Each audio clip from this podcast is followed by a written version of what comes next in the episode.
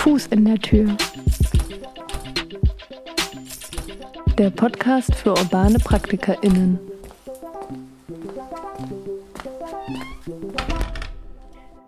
Hallo und herzlich willkommen bei der fünften Folge von Fuß in der Tür, dem Podcast für urbane PraktikerInnen.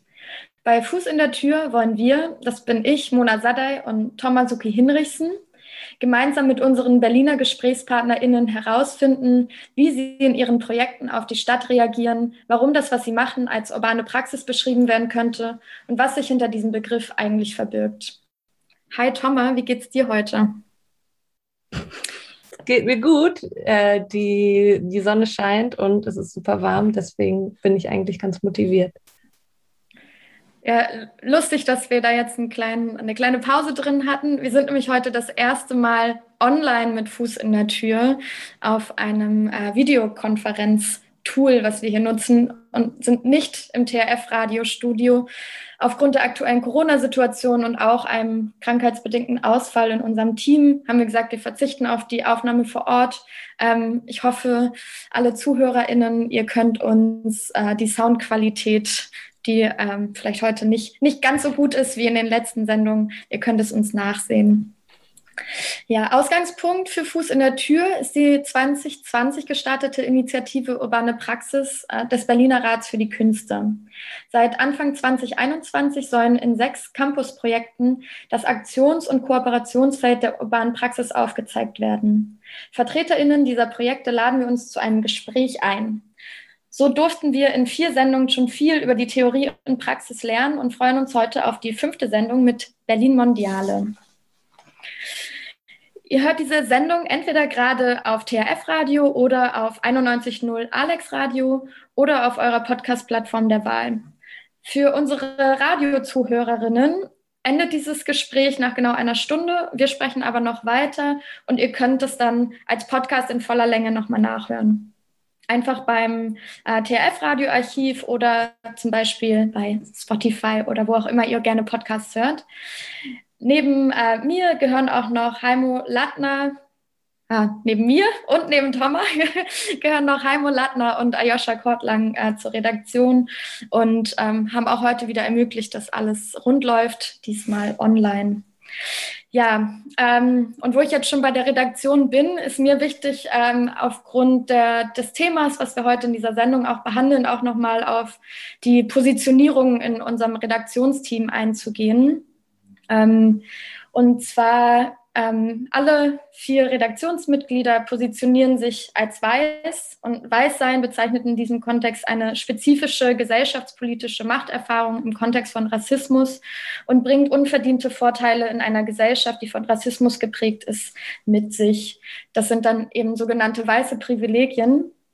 Und äh, den Prozess der Auseinandersetzung mit den Privilegien, die natürlich auch ähm, noch andere Ursachen haben können, wie zum Beispiel Geschlecht, sexuelle Orientierung, den ähm, müssen wir alle ähm, selber durchführen. Und es ist ein äh, Prozess, der sich ähm, lohnt, wenn wir in einer äh, gerechten Gesellschaft leben wollen.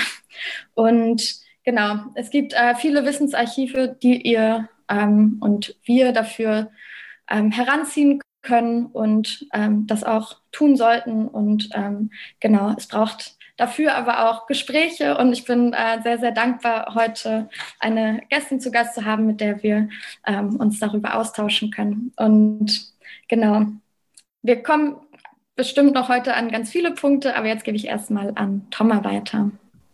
Ja, danke, Mona. Auch von mir herzlich willkommen zur fünften Ausgabe von Fuß in der Tür.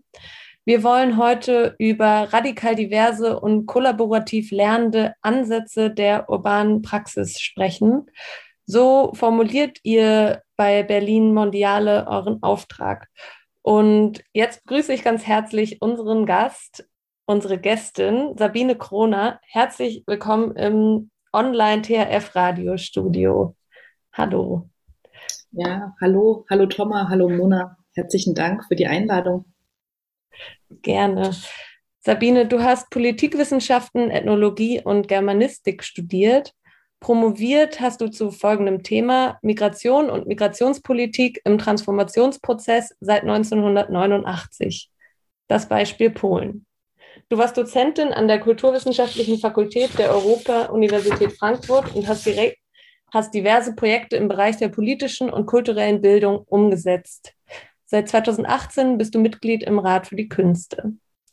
2014 wurde Berlin Mondiale gegründet, was ihr als ein berlinweites Netzwerk von KulturpraktikerInnen und KünstlerInnen der urbanen Praxis im Kontext Migration, Asyl und Exil beschreibt. Du bist seit 2015 Leiterin von Berlin Mondiale. Was ist deine Verbindung zum Projekt und welche Geschichte steckt hinter der Gründung? Ähm, ich fange mit der Gründungsgeschichte an. Ähm, die Idee zu diesem Projekt, äh, zu dem Netzwerk Berlin Mondiale, gab es schon 2013. Äh, damals war die Situation in Berlin so, dass äh, die überwiegende Zahl äh, geflüchteter Menschen sehr äh, prekär, ähm, eher dezentral, also wenn man von Mitte als der Mitte von Berlin ausgeht, äh, untergebracht war und es kaum infrastrukturell Verbindungen zu Kulturinstitutionen, ähm, Orten für Kunst und Kultur in Berlin gab. Und die Idee war vor allen Dingen Kindern und Jugendlichen, Jugendliche ähm, an diese Orte ähm, einzuladen ähm, in Formate der kulturellen Bildung und ähm, Partnerschaften zu bilden. Und ähm, die Idee hatten Akteurinnen, Akteure, die sowohl im Rat für die Künste Mitglied waren, als auch im Flüchtlingsrat Berlin. Und der Flüchtlingsrat war am Anfang sehr beratend äh, bei der Konzeption des Projekts beteiligt, äh, so dass das dann 2014 in, im Projekt von kulturelle Bildung als Projekt starten konnte und als Netzwerk von sieben Partnerschaften zwischen äh, Kunst- und Kulturakteurinnen, die ähm, initial ähm, aus dem Rat für die Künste damals kamen. Dazu gehörten ähm, ähm, das Deutsche Theater, die Sophiensäle, das HKW, aber auch die ähm, ähm, Kunsthochschule Weißensee als äh, Akteurinnen. Und genau, so wurde das dann 2014 gegründet und lief anderthalb Jahre, zwei Jahre als Projekt des Projektfonds Kulturelle Bildung. Ähm, ich selber ähm, bin 2015 ähm, zum Projekt gestoßen. Ähm, damals wurde eine Nachfolgerin von Katharina Rode gesucht, ähm, die das Projekt dann schon ein Jahr äh, ja, äh, in dieser Kinderphase begleitet hat, aufgebaut hat. Und ähm, ich habe das damals dann mit äh, Christina Stang zusammen als Koordinatorin übernommen, 2015. Und von da an weiter ähm, entwickelt ähm, und mit meinen Kolleginnen aufgebaut. Ähm, und genau wie du jetzt gesagt hast, es gibt schon eine gewisse ähm, Entwicklungsgeschichte seitdem.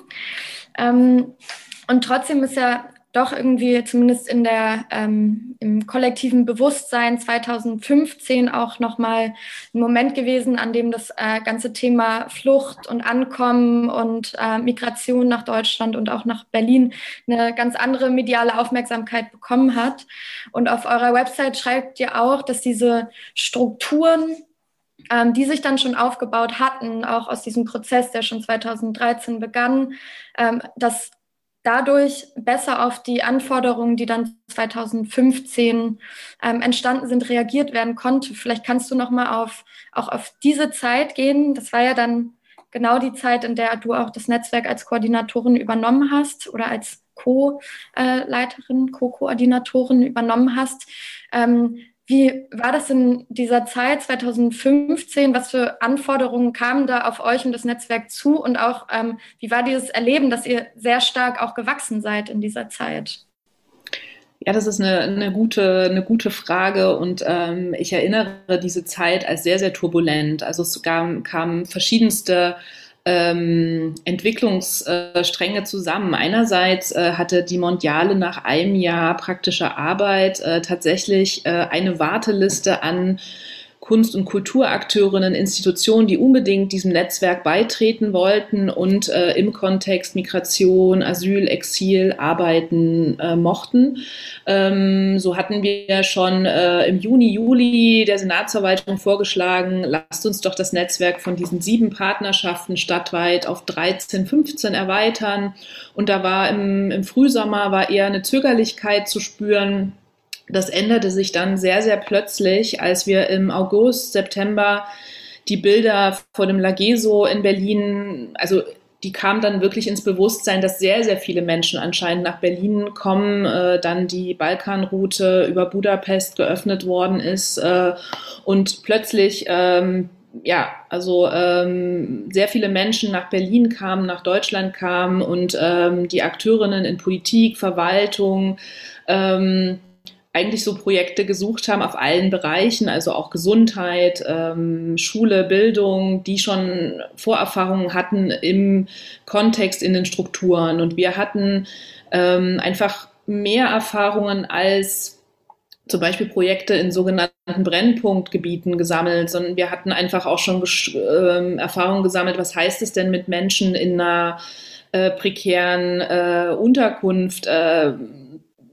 zu, sich zu begegnen erstmal und rauszufinden, was könnte der gemeinsame Nenner einer Kollaboration sein. Ähm, und das kam uns dann in der ähm, Situation ähm, Anfang 2016 einfach sehr zugute. Wir hatten diese Erfahrung, wir hatten Netzwerkarbeit gemacht, wir waren in verschiedensten Bezirken in Berlin gut vernetzt und konnten diese ähm, Ressourcen und Kenntnisse einfach sehr schnell nutzen und ähm, wurden dann ja auch gefragt, ein bisschen später ähm, im Rahmen von Konzeptpapierentwicklung, ähm, ob wir nicht uns vorstellen könnten, das Netzwerk wirklich weit über 15 hinaus ähm, auszuweiten, stadtweit und ähm, unsere Ansätze, unsere Praxen ja einfach ähm, stadtweit umzusetzen.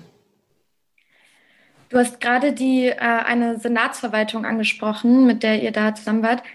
Ähm, ich weiß es nicht und viele Zuhörerinnen vielleicht auch nicht. Welche Senatsverwaltung ist denn da eure Ansprechperson in Berlin? Wir sind gefördert von der Senatsverwaltung Kultur und Europa, ähm, sind ähm, seit ähm, Mitte 2016, also ich hatte ja gesagt, wir waren äh, von 2014 bis äh, Mai 2016 über den Projektfonds Kulturelle Bildung gefördert ähm, und sind dann ähm, ab August 2016 ähm, über sogenannte Masterplan-Gelder gefördert worden. Das sind Gelder gewesen, die damals 2016 äh, äh, auf ein Papier hin nach Berlin, das sind Bundesmittel, äh, transferiert worden sind.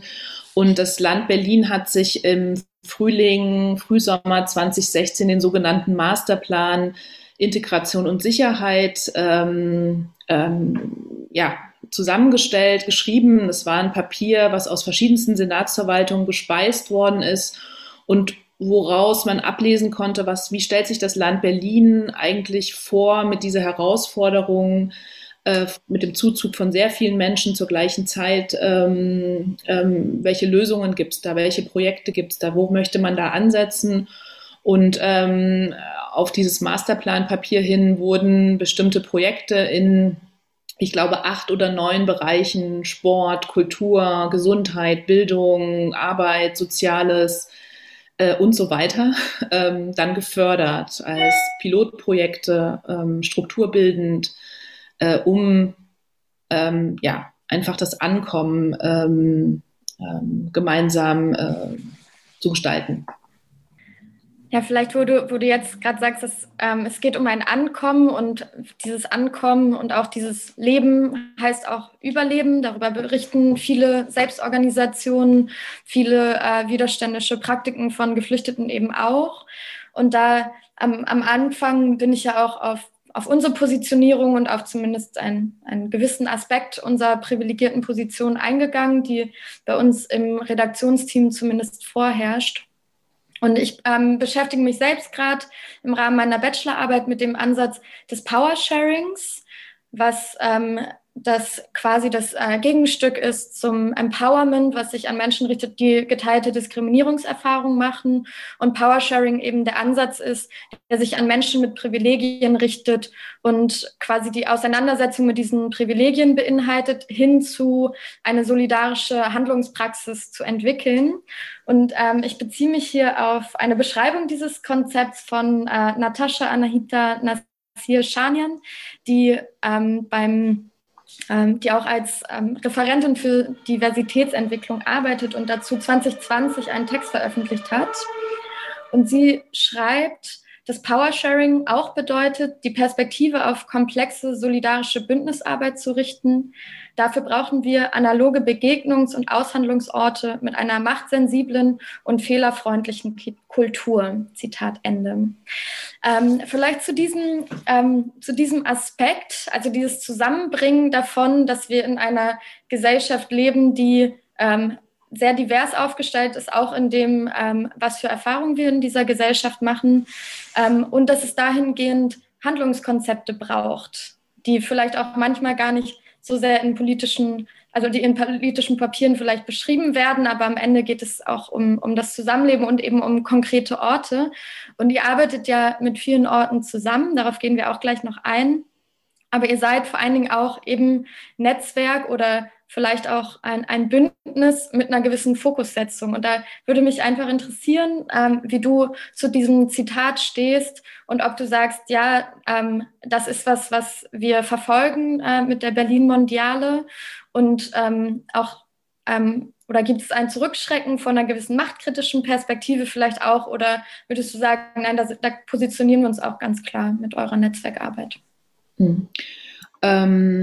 Ich denke, wir äh, positionieren uns klar und sind trotzdem immer dabei, ähm, an unserer machtkritischen Selbstreflexion zu arbeiten. Also ich denke, es gibt nicht die äh, in Stein gemeißelte Positionierung. Ähm, und vielleicht, um das nochmal ähm, transparent auch zu machen, äh, in, also seit 2015 haben wir zum Beispiel auch diesen, diesen Wandel der Unterbringung des Ankommens. Also ich habe vom Ankommen in 2016 gesprochen und jetzt sind wir in 2021 und da sind, ähm, haben sich manche ähm, Unterbringungssituationen manifestiert. Ähm, das, äh, manche Wege haben sich für individuelle ähm, Entscheidungen äh, geflüchteter Menschen überhaupt nicht ergeben, weil sie von ganz unterschiedlichen Statusbedingungen ähm, ähm, betroffen sind und ausgeschlossen werden. Und ähm, zum Beispiel ähm, würde ich von Projektmacherinnenperspektive sagen, war es 2015, 16 viel, viel einfacher, ähm, äh, sich zu begegnen, in Kontakt zu kommen, ähm, gemeinschaftlich äh, Projekte oder ähm, Ideen umzusetzen und zu entwickeln, obwohl die Unterbringungssituation ähm, noch schlechter war, als sie heute ist. Also die Menschen haben in Turnhallen gelebt, aber sie haben halt inner, ähm, im S-Bahn-Ring gelebt, sie haben in, unmittelbar in Nachbarschaften gelebt, sie waren untergebracht in Turnhallen. Das ähm, persönlich ähm, würde ich sagen, war furchtbar, mit 250 Leuten in einer Turnhalle mehrere Wochen zu leben. Ähm, aber die Nachbarschaft war ähm, positiv eingestimmt. Es gab Unterkünfte in Neukölln, in Kreuzberg, ähm, also sehr, sehr ähm, zentral.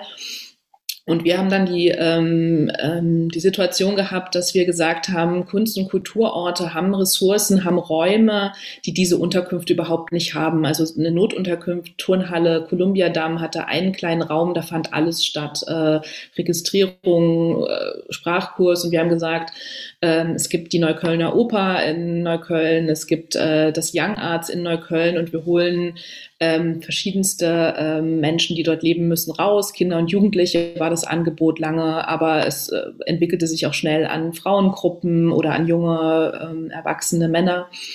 Und ähm, da auf jeden Fall zu sagen, es gibt Raumressourcen, es gibt Orte in dieser Stadt, die ähm, sollten zugänglich äh, für alle sein. Und das traf sich natürlich dann auch mit ähm, einer frühen äh, beginnenden Diversitätsorientierung in äh, einigen Häusern, die gesagt haben, wir wollen uns öffnen, wir wollen ähm, diverse, diverse aufgestellt sein in den Bereichen Programm, Publikum, ähm, drei Ps sind's, Programm, Publikum, äh, Personal. Und wir haben halt gesagt, ja, und die Zugänge brauchst halt auch. Ähm, das sind, das sind die Diskurse und die äh, Entwicklungen, die sind unterschiedlich äh, schnell bei unterschiedlichen Akteurinnen und die begleiten wir. Ähm, wir haben uns Grundlagen der Zusammenarbeit ähm, ähm, aus dieser Situation heraus ähm, auferlegt. Ähm, die aber auch immer weiterentwickelt werden, äh, was, die, was die Situation angeht. Am Anfang war das Netzwerk sehr ähm, von sogenannten großen Tankern bestimmt. Das kam halt aus der Entstehungsgeschichte raus. Äh, das äh, Projekt wurde aus dem Rat für die Künste ähm, erdacht und der Rat für die Künste ähm, hatte ähm, sehr lange ähm, Intendanz- und Leitungspersonen äh, als Mitgliedschaft. Das hat sich in den letzten Jahren mit der letzten Legislatur schon etwas aufgebrochen. Da ist noch Luft nach oben.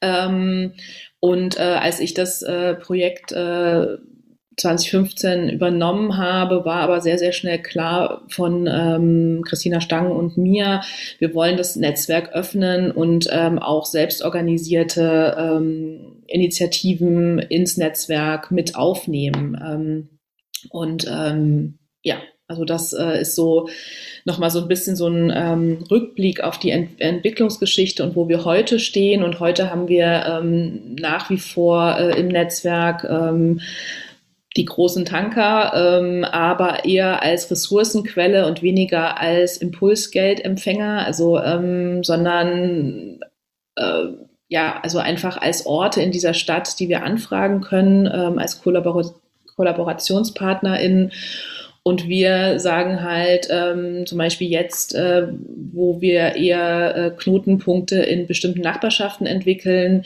dass es aber auch nicht ähm, jetzt ähm, der Verweis auf diese Orte ist, sondern wir verstehen unsere Arbeit auch als eine Art Drehscheibe. Also wenn wir jetzt was in einer bestimmten lokalen Nachbarschaft machen, in, äh, im Wassertorkiez oder in Marzahn oder in Spandau und dort mit selbstorganisierten KünstlerInnen zusammenarbeiten, dann äh, möchten wir trotzdem den Bogen schlagen äh, zu Häusern, die ähm, weiter Partner in der Berlin-Mondiale sind und so ähm, ähm, eigentlich letztendlich den Kolleginnen an beiden Enden dieser Drehscheibe ähm, eine Kollaboration ermöglichen. Und das gelingt auch ähm, schon jetzt. Ähm ja, ähm, spannend. Vielleicht gehen wir noch mal auf euch als Team oder euch bei Berlin Mondiale als Organisation ein. Und zwar besteht euer Team aktuell als dir, als, aus dir als Projektleiterin. Und außerdem dabei sind noch Isa Kadib, Linda Weichlein, Laura Verres, Maria Munoz Duyos, Sophie Ataya, Chris Wachholz und Nureddin Yassin.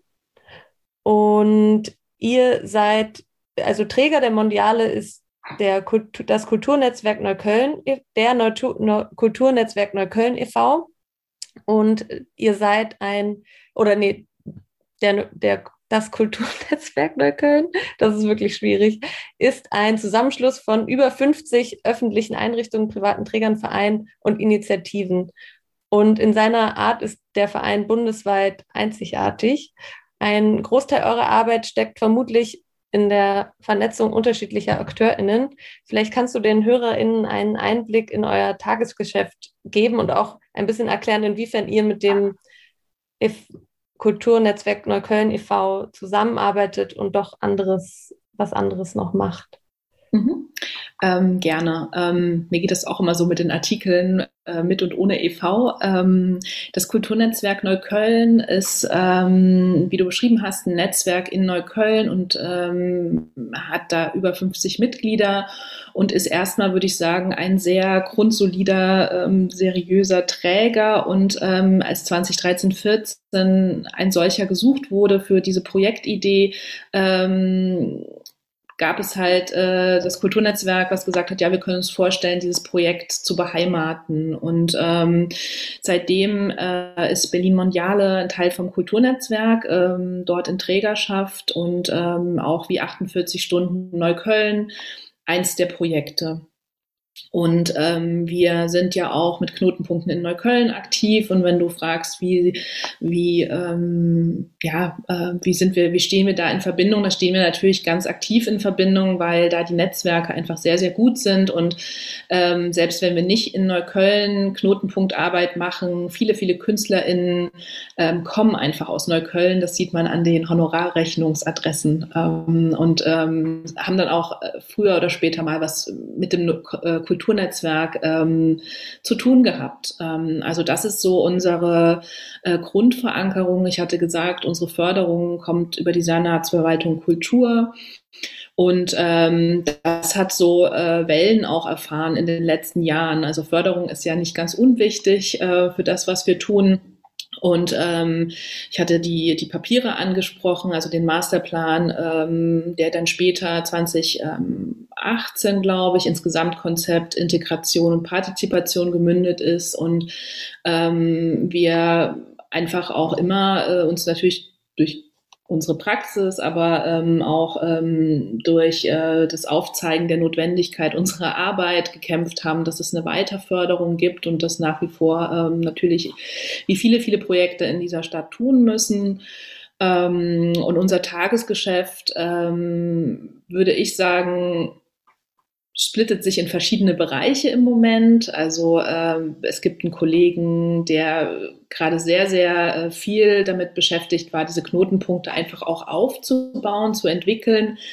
Das äh, hat ganz unterschiedliche Formen. Also in der Gropiusstadt äh, haben wir einen Container äh, installiert, der umgebaut worden ist. Wir recyceln, upcyclen einen ehemaligen Unterkunftscontainer dafür, der dann als Außen ähm, Werkstatt äh, im, im, äh, als kleiner Satellit einer Siebdruckwerkstatt, die wir dort aufbauen in der Gropiusstadt äh, fungieren wird. Der bekommt so eine Außenterrassen für die Außen Aufenthaltsqualität. Und genauso bauen wir gerade ähm, zwei Container um für die Zukunftswerkstatt Heinersdorf. Und ähm, da ähm, ist einfach viel bauen, viel konstruieren, viel schauen, was geht vor Ort, Genehmigungen einholen, ähm, da sich auch Kenntnisse ähm, verschaffen, wie kann ich überhaupt so einen Container mitten in den öffentlichen Raum oder privaten Raum stellen.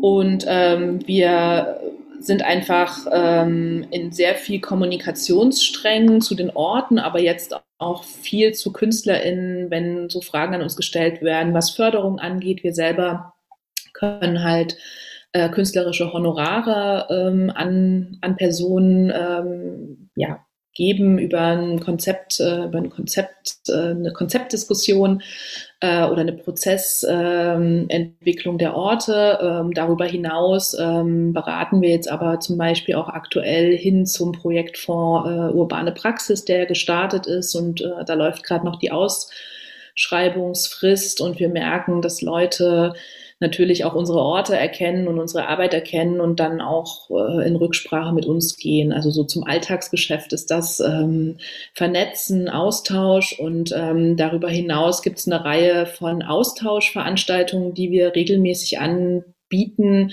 Das sind äh, teilweise interne Netzwerkveranstaltungen oder auch externe, die dann geöffnet werden, wo jede und jeder kommen kann, äh, den das Thema interessiert, was angeboten wird. Und die internen Netzwerkveranstaltungen hm, habe ich in den letzten fünf, sechs Jahren als unglaublich wertvoll erlebt, weil ähm, da die Praxis, die wir ähm, zugrunde legen, entwickelt, besprochen und sehr konkurrenzfrei ähm, diskutiert werden konnte und die Praktikerinnen in Austausch getreten sind und es spielte nicht so eine Rolle, ich komme von dem Haus oder von dem Kollektiv, sondern da auch Wissen ausgetauscht wurde oder auch ähm, ähm, ja, also äh, Fails geteilt worden sind und sich Rat geholt worden ist oder ähm, dann an uns die Frage gestellt worden ist, könnt ihr bitte mal jemand einladen, der oder die einen Input gibt oder so. Und ähm, äh,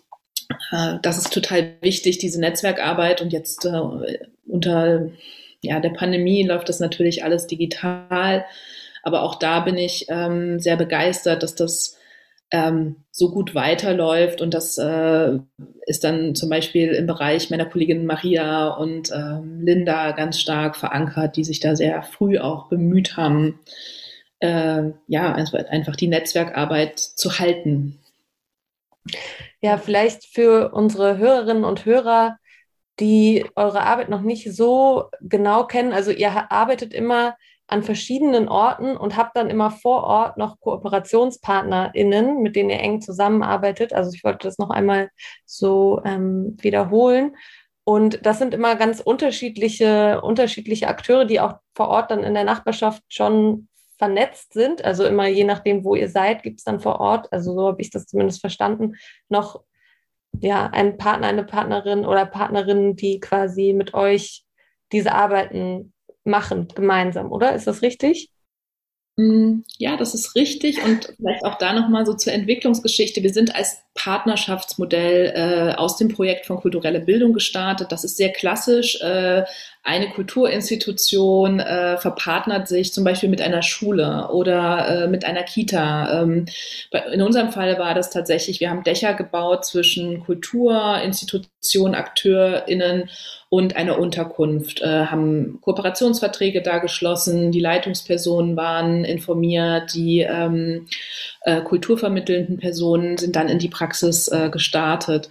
Das hat sich geändert, indem wir gemerkt haben, mit der Fluktuation, mit dem Umzug ähm, der Geflüchteten, die jetzt wieder ähnlich wie 2013 eigentlich mehrheitlich in der sogenannten Peripherie. Also es kommt immer darauf an, wo ich stehe, ob, wie ich das empfinde wenn ich jetzt die Karte gucke, äh, anschaue von Berlin, dann ist es mehrheitlich am Rand von Berlin. Ganz wenige Unterkünfte sind noch im innerstädtischen Bereich. Also zum Beispiel am Moritzplatz ist noch eine. Es wird diskutiert, ob in das Ratibor-Areal bebaut wird. Aber das ist eher die, ähm, ähm, ja, die Ausnahme.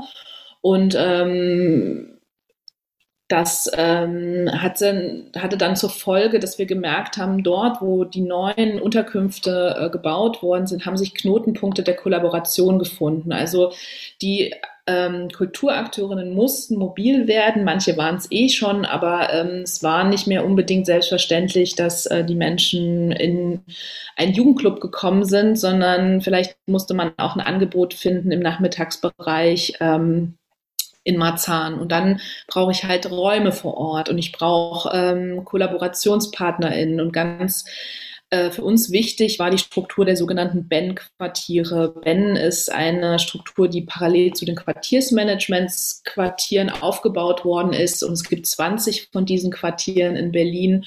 Und die Kolleginnen vor Ort hatten die Aufgabe, Nachbarschaft zu verknüpfen, sich zu, ver zu verknüpfen. Und für uns war das einfach sehr, sehr wertvoll. Und da kommen wir auch schon mit so einer, zu so einer ressortübergreifenden Perspektive. Die Ben-Kolleginnen kommen nämlich aus der Senatsverwaltung Stadtentwicklung, werden von dort äh, finanziert und wir konnten einfach ähm, unglaublich gut unsere Kompetenzen, unsere, unser Wissen und unser, unsere Ziele ähm, an einigen Stellen verbinden. Und ähm, so haben sich Knotenpunkte rauskristallisiert äh, und wir haben dann Ende 2019 in unserer Konzeptarbeit gesagt, wir möchten gerne diese Knotenpunkte mal genauer in den Blick nehmen und haben das dann 2020 gemacht, auch mit einer Sozialraumanalyse, haben uns angeschaut, welche Quartiere, ähm, also natürlich so aus unserem Kontext heraus, Migration, Asyl, Exil, wo sind große Gemeinschaftsunterkünfte, wo leben zum Beispiel ähm, in einem sehr kleinen Sozialraum plötzlich äh, mehrere tausende Geflüchtete, ähm, vielleicht in einem Gewerbegebiet, ähm, wo gar keine Infrastruktur ist und haben uns dann, ähm, sind dann vor Ort gegangen, haben uns Orte angeschaut, haben mit QuartiersmanagerInnen gesprochen, haben äh, auch ähm, Räume und Flächen gesucht und haben jetzt ähm, fünf solcher Orte und zwei plus, also ähm, wir werden was dieses Jahr im Spreepark äh, umsetzen, eine Veranstaltung. Und ähm, wir sind gerade noch betraut worden, Anfang des Jahres äh, den ehemaligen Schulgarten am Dammweg in Neukölln ähm, zu transformieren und konzeptionell zu entwickeln.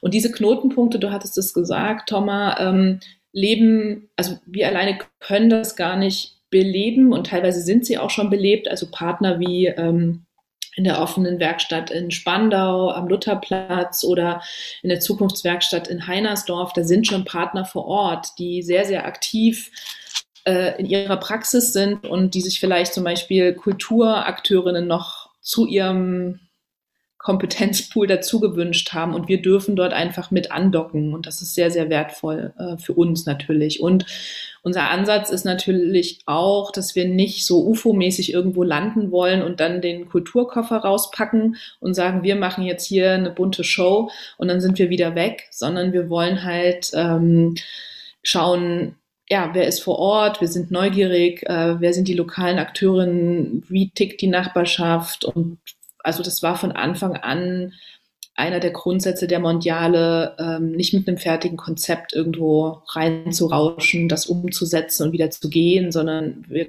können zum Glück prozessorientiert arbeiten. Ich muss sagen, es äh, klingt fast, äh, wenn du so erzählst, fast ein bisschen utopisch. Man denkt so, so wow, also vielleicht äh, liegt es auch an mir, wie ich das so höre und wo ich mich, wo ich stehe. Aber ich denke so, wow, das klingt nach einer äh, total schönen Arbeit, auch zu gucken, irgendwie so, okay, wo ist meine Arbeit jetzt gerade sinnhaft und da aber auch irgendwie mit einer gewissen Ruhe, die vielleicht auch natürlich ähm, Fördermittel reinbringen, auch an, an so eine Arbeit und Konzeptionalisierung und auch an, an diese Netzwerkarbeit ranzugehen. Und ich denke, es ist total wichtig, dass es, ähm, dass es das gibt und auch was du geschildert hast, dass dieses, dieser, diese internen Austauschformate auch so ein Gefühl geben von Wissen teilen, ähm, voneinander lernen und sich aber auch gegenseitig bestärken und, ähm, und zu wachsen als Netzwerk. Und das äh, tut ihr ja auch. Ich würde kurz einmal sagen, was, wofür Ben steht. Das kennen vielleicht ZuhörerInnen nicht. Ich, ich habe es auch gerade, äh, heute sind wir ja online, kann ich schnell mal in eine Suchmaschine rumswitchen. Ähm, Berlin entwickelt neue Nachbarschaften, heißt das. Ähm, und genau da, ähm, vielleicht macht es Sinn, jetzt mal so ein bisschen mehr in die Knotenpunkte reinzugehen. Ähm, aber eine Frage davor habe ich noch. Du hast schon so Genehmigungen und sowas angesprochen. Und das hatten wir jetzt in unseren ähm, Gesprächen bisher, die ja oftmals einen Ort haben, an dem sie sich, ich sag mal so in Anführungszeichen, auch ein bisschen abrackern. Ähm, ähm, da ist das ein enorm großes Thema und du hast das jetzt so ein bisschen so im Nebensatz gesagt und äh, vielleicht klingt es deswegen auch so utopisch, weil ich so das Gefühl habe, cool, ihr könnt irgendwie diese ganze Arbeit machen und es klingt fast ein bisschen so, als ob da gar nicht so viel Bürokratie und Genehmigungen und Ämter und sonst was drinstecken würde. Ist das so, weil ihr mit anderen Orten zusammenarbeitet und die diese Arbeit machen oder kommt da doch schon ganz schön viel bei euch an, aber ihr teilt das dann im Team auf oder wie können wir uns das auch vorstellen? Ähm, Genehmigung ist auch bei uns ein Riesenthema und das ist äh, in Berlin äh, auch auf jeden Fall würde ich mir wünschen, dass es äh, ein, äh, geknackt wird, äh, vielleicht in der nächsten Legislaturperiode. Ähm, wir brauchen ganz klar eine stärkere Ermöglichungskultur äh, für Formate und es hat jetzt die Pandemie auch gezeigt, zum Beispiel im Draußen etwas durchzuführen, das stellen wir uns vielleicht alle so einfach vor, aber das ist es überhaupt nicht. Ich war in einem Zoom-Call und äh, da war eine Straßenmusikerin und die hat gesagt, ähm, sie braucht vier Genehmigungen, um sich auf die Brücke, die Warschauer Brücke zu stellen und äh, ihre Musik spielen zu können. Äh, die letzte Genehmigung ist dann zum Beispiel, äh, wenn sie ihre CD in Koffer äh, auslegen möchte und verkaufen möchte. Und äh, davor, und es sind vier verschiedene Ämter, die anzusprechen sind. Ähm, und das unter Pandemiebedingungen zu bewerkstelligen, ist einfach unglaublich, äh, eine unglaubliche Hürde. Und ähm, wir äh, setzen uns ja für Mehrsprachigkeit ein und merken auch mit einem mehrsprachigen Netzwerk, äh, wie, wie schwierig da die Zugänge äh, gelegt sind, nämlich die existieren eigentlich nicht. Und dann wird immer gesagt, ja, das Formular muss ja auf Deutsch auch äh, ausgefüllt werden, deshalb ist es auch nur die Beratung auf Deutsch, aber das ist, merken wir in unserer Beratungspraxis, äh, einfach Quatsch und es schließt einfach sehr, sehr viele Leute aus. Mm, die Genehmigung bei uns ähm, konnten wir an den Knotenpunkten teilweise umschiffen, weil wir mit äh, Akteurinnen kooperieren, die über eigene Flächen verfügen. Also wir haben im Netzwerk zwei ähm, kirchliche, ähm, ein, ein, Gemeindezentrum und die äh, sogenannte Flüchtlingskirche im Wassertorkiez. Und die haben sowohl, also ihr Außengelände, da, da fallen schon einige von diesen vier Genehmigungen dann weg. Natürlich müssen wir uns auch um Lärmgenehmigungen kümmern. Ähm, und da haben wir einfach eine Einladung, äh, in die Praxis zu finden und das ist äh, unglaublich äh, erleichternd. Und äh, an den Stellen, wo es um öffentliche Genehmigungsverfahren gibt, da ist dann wieder dieser Netzwerk, äh, diese Netzwerkvorarbeit, die gute Vernetzung auch in Bereiche, die äh, in Politik mit Stadträtinnen sich bekannt machen, äh, für das Projekt zu werben, mit Verwaltung äh, schon mal äh, über die Jahre hinweg in Kontakt gewesen zu sein oder über die Kolleginnen in Quartiersmanagementbüros oder in, in diesen Ben-Büros, von denen ich gesprochen habe, einfach in Kontakt zu kommen. Das ist dann manchmal diese Netzwerkvorarbeit einfach erleichternder und abkürzender in der Zeit. Natürlich müssen wir im öffentlichen Raum genauso Genehmigungen einholen wie alle anderen auch. Aber ich denke, das ist auch das Wertvolle von so einem Netzwerk wie Berlin Mondiale. Und wenn ich ähm, in Spandau anklingen lassen kann, äh, das war doch in Marzahn oder in Neukölln nicht so problematisch, dann hat das schon auch so ein bisschen so einen Effekt, ähm, wenn man aus so einer Erfahrungspraxis dann berichten kann. Ja. Mhm. Ja, wir ähm. stecken schon jetzt mittendrin in den Knotenpunkten und äh, die vielleicht noch einmal kurz so ein bisschen zum Rahmen der Knotenpunkte. Das ist ja ein relativ aktuelles Projekt von euch, eigentlich gestartet 2020 auch über die Initiative Urbane Praxis. Also es ist auf jeden Fall damit verknüpft, wenn wir es richtig recherchiert haben. Und ihr macht euch da ja nach, auf die Suche nach Knotenpunkten, die außerhalb von etablierten Institutionen eigentlich entstehen sollen. Und die Orte, wie du ja schon gesagt hast, so bewegen sich so ein bisschen in der sogenannten Peripherie.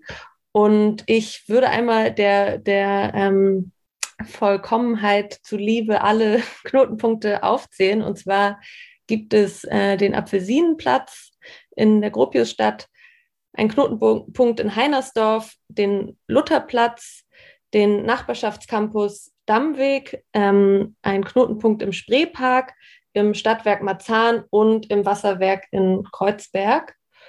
Und du hast ja eben schon total schön irgendwie beschrieben, wie ihr da immer mit den AkteurInnen vor Ort zusammen agiert und da eben nicht so UFO-mäßig einfach auftaucht, sondern schon irgendwie ganz sensibel versucht, die, ja, die Umgebung da auch zu verstehen. Und mich würde jetzt so aus persönlichem Interesse ähm, interessieren, was äh, in dem Knotenpunkt im Spreepark in Treptow geplant ist, weil da habe ich ja auch, also es ist so ein ehemaliger Freizeitpark, der seit 2001, glaube ich, auch schon ähm, geschlossen hat. Und da gab es einige Partizipationsprozesse, die ich so ein bisschen im Hintergrund hab mitbekommen, mitbekommen habe. Und genau, was, was habt ihr da jetzt vor?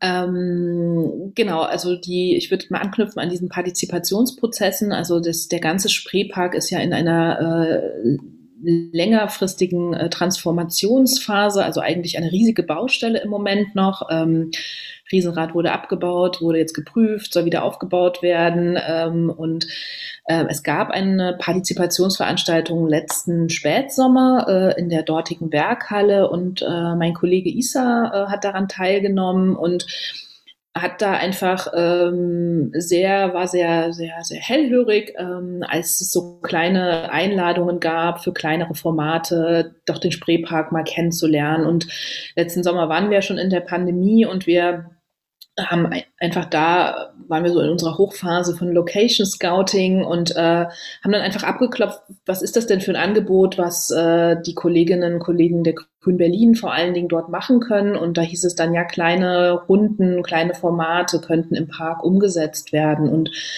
wir haben ja sowohl diese Netzwerkveranstaltungen, aber halt auch Akteurinnen, die äh, draußen Tanz, ähm, äh, Musik, äh, kleinere Formate auch äh, umsetzen konnten. Letzten Sommer haben wir äh, auf den Spielstraßen äh, uns erprobt und wir waren dann einfach ganz interessiert. Und jetzt ist es so, dass wir äh, im Rahmen dieser äh, selber für den Spreepark Laborphase äh, Anfang Juni eine große Netzwerkveranstaltung mit ähm, künstlerischer Praxis, aber auch mit einer Panel-Diskussion äh, machen wollen und werden und uns da einfach ähm, ausprobieren im Spreepark, ähm, ja, einfach äh, zu sein und äh, unsere Praxis dort äh, in die Umsetzung zu bringen.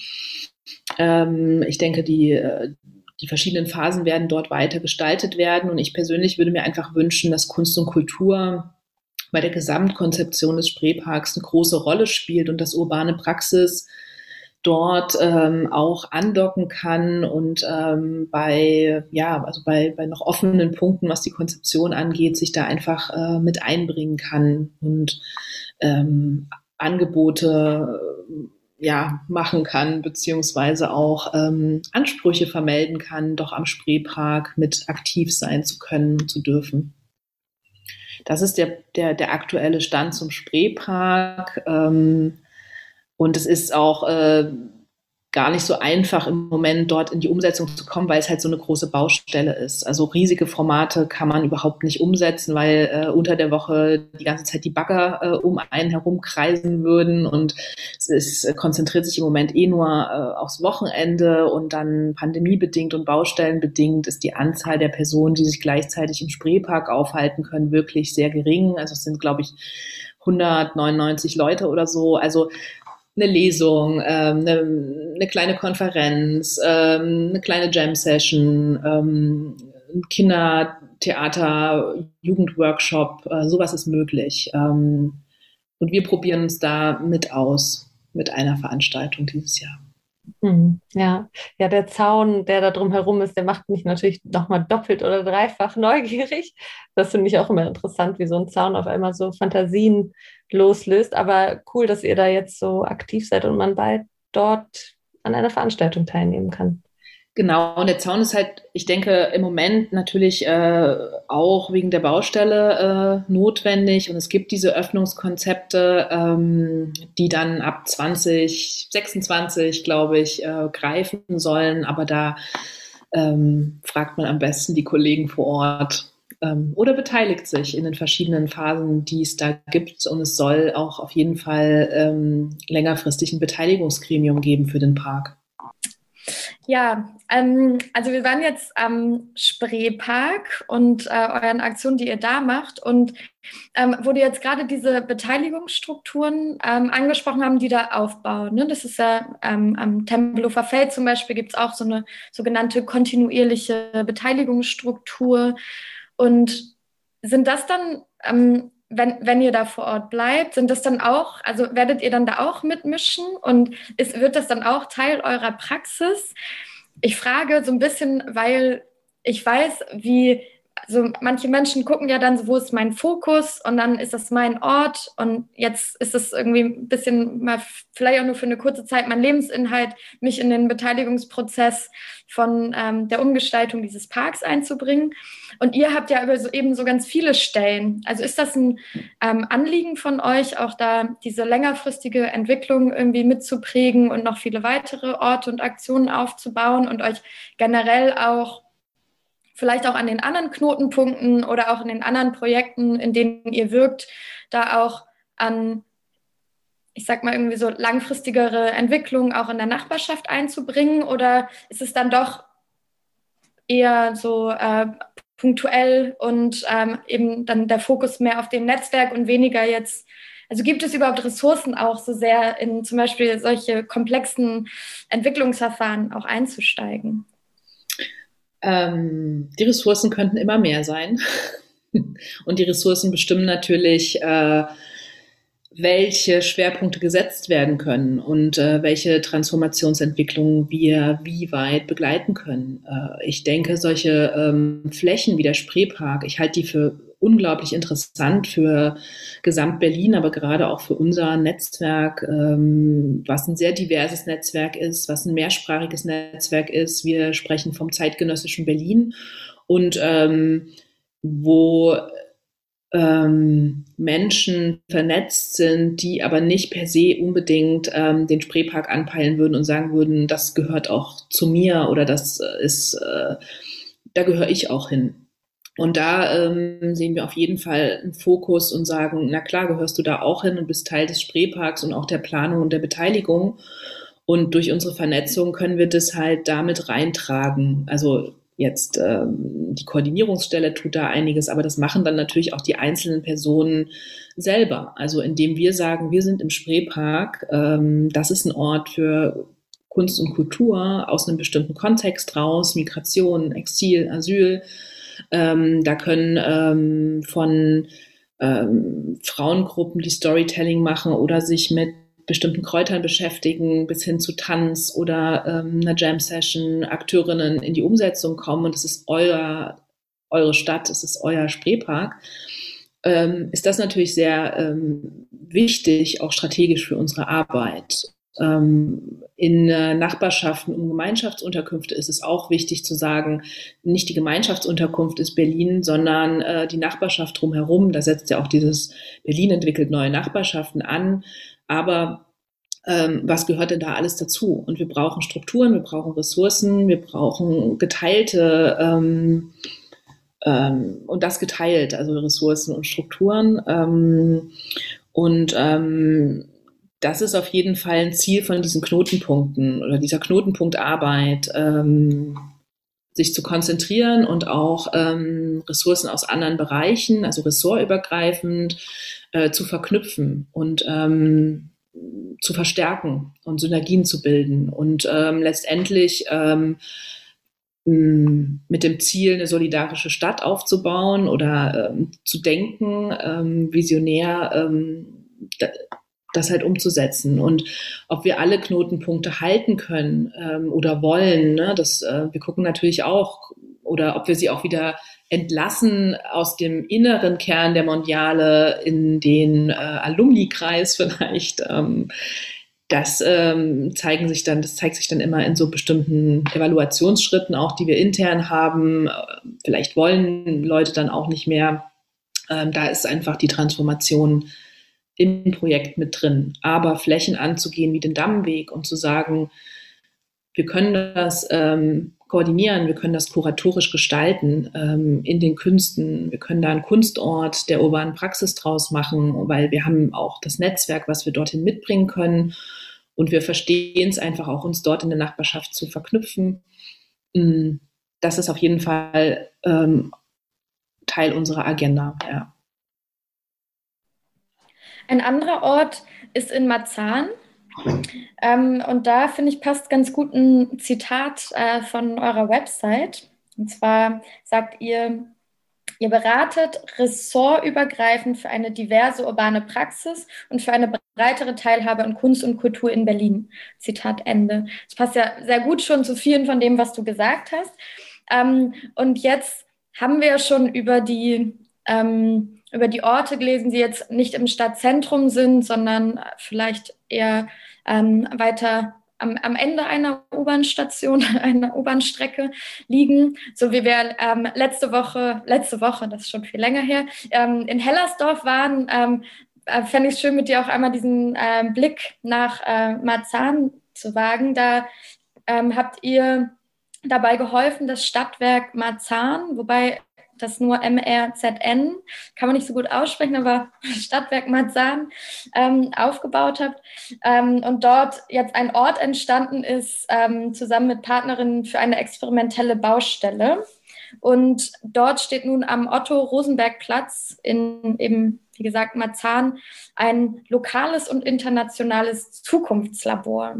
Ähm, kannst du vielleicht erzählen, ähm, wie das passiert ist? Und wenn das Sommer 2020 war, hattet ihr da vielleicht auch schon die Sozialraumanalyse durchgeführt oder wart dabei, sie durchzuführen und vielleicht auch, wie dann zusammen da dieses, äh, dieser Ort entstanden ist? Mhm.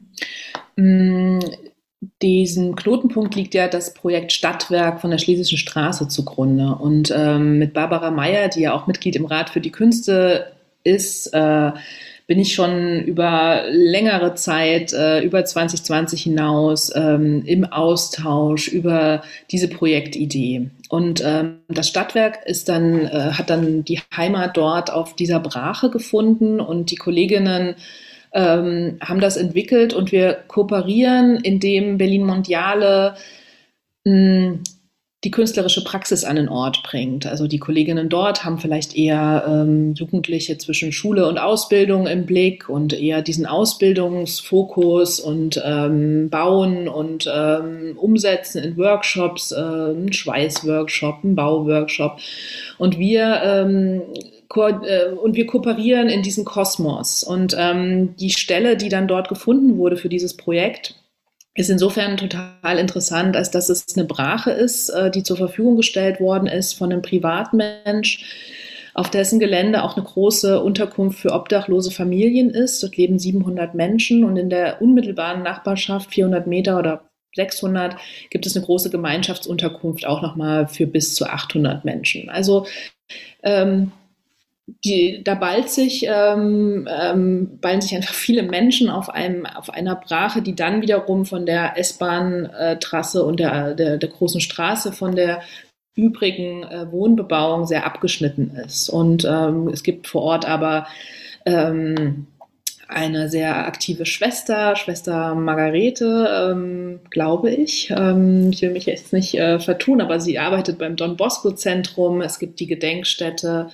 äh, für das Zwangsarbeitslager der Roma und Sinti. Es gibt den Kabuwazi-Zirkus. Also es ist, äh, es sind, äh, es ist ein sehr interessanter Platz in dieser Stadt, der sehr, sehr viele Punkte verbindet und der liegt äh, in Marzahn und äh, seit anderthalb Jahren kooperieren wir dort vor Ort und erschließen letztendlich diesen Sozialraum mit vielen Aktiven, die sowieso schon vor Ort gewesen sind. Ähm, und ähm, ich persönlich empfinde es als große Bereicherung, dort andocken zu können und dort sein zu können, weil ich oder wir alle auch viel von den Leuten, die vor Ort sind, lernen können. Und ähm, das ist dann wieder dieser Austauschmoment äh, in der Praxis, ähm, wo wir natürlich auch weiter lernen und ähm, Erfahrungen sammeln und nichts in, in Stein gemeißelt zu sein scheint oder ist.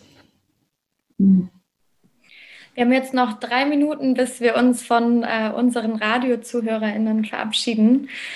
Was machen wir damit? Ich weiß nicht, ich frage mich gerade, ob wir noch so eine kleine Frage haben oder Sabine an dich. Äh, wenn du gerade irgendwas hast, weil du sagst, so, das hätte ich jetzt gern eigentlich noch gesagt, die Frage kam nur noch nicht. Wie gesagt, wir sprechen ja gleich noch ein bisschen weiter, aber du hast jetzt noch mal so eine Minute für Freestyle, falls dir gerade was einfällt und ähm, dann ähm, machen wir gleich auch noch mal entspannt für die Podcast-Variante weiter. Ähm, ich glaube, die, die Minute würde ich einfach nutzen, ähm, um äh, vielleicht an den Mut äh, aller einzelnen äh, Bewohner in dieser Stadt zu appellieren und zu sagen, ähm, tut euch zusammen, kooperiert, vernetzt euch und findet in eine Praxis und äh, ähm, nehmt euch auch den öffentlichen Raum oder wir haben das gut gesehen, was möglich ist, wenn Spielstraßen entstehen, die dann zwar nur am Sonntag äh, geöffnet waren, aber was das einfach mit unserem Leben auch macht. Und ich, ich würde mir wünschen, dass aus dieser Pandemie wir rausgehen und ähm, die Diskussion ähm, aufgenommen haben und ähm, daraus äh, eine Ermöglichungsstruktur ähm, und Kultur ähm, bauen, um besser zusammen in dieser Stadt leben zu können. Das war doch ein richtig schöner äh, kleiner Abschlussappell an alle RadiohörerInnen auf THF Radio und auf 91.0 Alex Radio. Ja, ähm, also dann verabschieden wir uns hier einmal kurz an dieser Stelle nach da draußen. Äh, jetzt blinkt es auch nochmal. Zeit ist, Zeit ist erstmal vorbei. Ähm, danke fürs Zuhören. Wie gesagt, äh, vernetzt euch, macht was, werdet aktiv. Ähm, so, die Stadt gestaltet sich nur gemeinsam. Und ich finde, ähm, die Mondiale, ihr zeigt irgendwie sehr gut, wie es eben auch um ein Zusammenarbeiten auf allen Ebenen geht, äh, damit sich irgendwie was verändert und dass es ähm, flexibel bleibt und im Prozess bleibt und auch wandert und wabert und dahin geht, wo es gebraucht wird. Also erstmal Tschüss und wir hören uns wieder in zwei Wochen am Sonntag mit der Floating. Euch allen noch einen schönen Sonntag.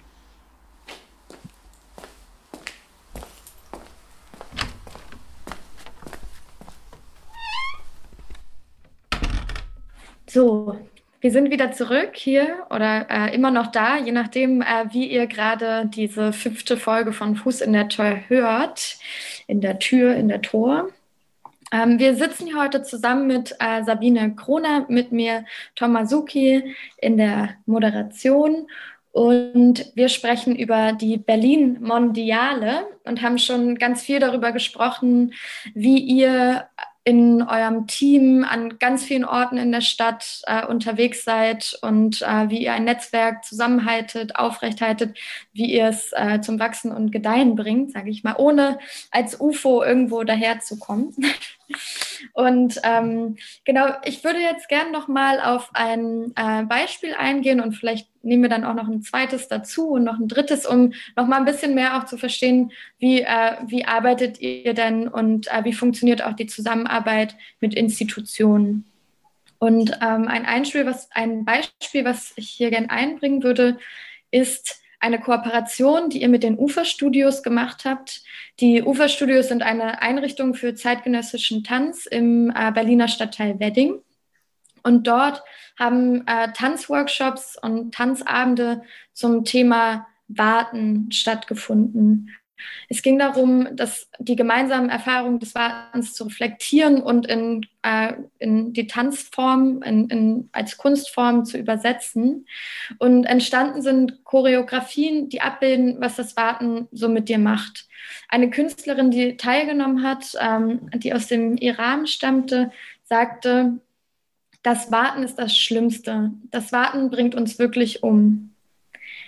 Kannst du vielleicht mal sagen, wie da, ähm, wie ihr dieses Projekt angegangen seid, was eure Rolle ähm, mit der Berlin Mondiale war und ähm, welche Ro und wie da die Kooperation ähm, zwischen dem ähm, zwischen den Uferstudios stattgefunden hat ähm, und auch zwischen den äh, Menschen, äh, die mit Fluchtgeschichte dann Teil an diesem Projekt hatten und auch ihre Erfahrung des Wartens irgendwie durch Tanz reflektiert haben? Wie, wie können wir uns das vorstellen? Wie, wie lief das dann damals? Mm, also die Kooperation mit den Uferstudios ähm, war eigentlich eine Dreieckskooperation zwischen den Uferstudios, der Berlin Mondiale und Mobile Dance. Ähm, Mobile Dance wurde von Joe Parks gegründet und ähm, es gab ähm, die Absicht ähm, zu kooperieren ähm, äh, und ähm, Joe Parks äh, hat über Jahre hinweg ihre, ihre Praxis äh, beispielsweise im Kontext äh, sogenannter Brennpunktschulen, Brennpunktgebiete ähm, ähm eingesetzt und ist dort zur Expertin geworden. Und sie hat ähm, die, äh, die Form des Community Dance ähm, entwickelt. Und wir haben uns kennengelernt oder kannten uns über sieben Ecken. Und ähm, Joe ähm, hat äh, sich ähm, dann in 2015, 16 ähm, gemeinsam mit Kolleginnen ähm, aus dem Tanz, ähm, auch Absolventen, Studierenden aus dem äh, HTZ, Hochschule für Tanz, ähm, eigentlich auf den Weg gemacht, in teilweise bis zu fünf Gemeinschaftsunterkünften äh, Bewegungsangebote, Tanzworkshops für Kinder und Jugendliche ähm, umzusetzen. Und wir sind so vorgegangen, dass wir uns äh, am Anfang, das haben wir ähm, in diesen Jahren 2015, 16, 17, 18 immer gemacht, erstmal so zu so Anbahnungsgesprächen mit ähm, Menschen aus Unterkünften, aber auch mit Sozialarbeiterinnen getroffen haben. Wir haben ähm, einen Rahmen gebaut, dass Leitungspersonen auch wussten, mh, hm, das ist jetzt nicht eine einmalige, ähm, einmaliges Angebot, da kommt irgendwie, also gerade 15, 16 waren Sozialarbeiterinnen so überfordert von dem Wollen vieler Ehrenamtlicher. Wir wollen jetzt irgendwas anbieten.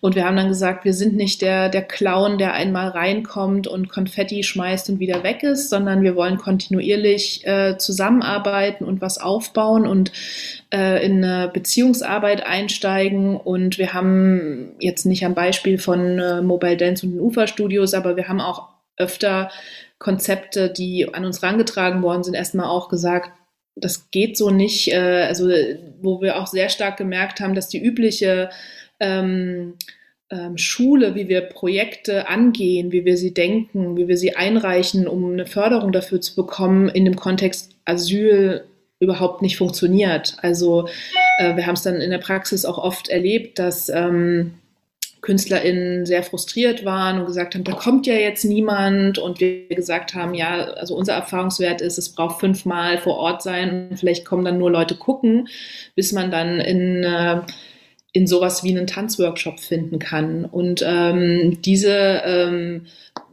Kollaboration ist über die Jahre gewachsen und ähm, in wunderbaren Formaten ähm, ja, also ähm, hat sich das dann wieder gespiegelt, die Erfahrungen, die gesammelt werden konnten. Und ähm, Joe Parks hat zum Beispiel auch ganz am Anfang gesagt, ich habe jetzt hier durch meine jahrelange Arbeit einen Handwerkskoffer äh, für mich als äh, professionelle Künstlerin, aber ich merke zum Beispiel, mit Menschen aus Unterkünften, mit einer Fluchtgeschichte zusammenzuarbeiten. Ähm, da fehlen mir vielleicht noch ein, zwei ähm, Tools. Ähm, und wir haben uns dann im Rahmen von dem Austausch Gedanken gemacht, wie, wie, was braucht es dann eigentlich, äh, um da in die Praxis zu finden.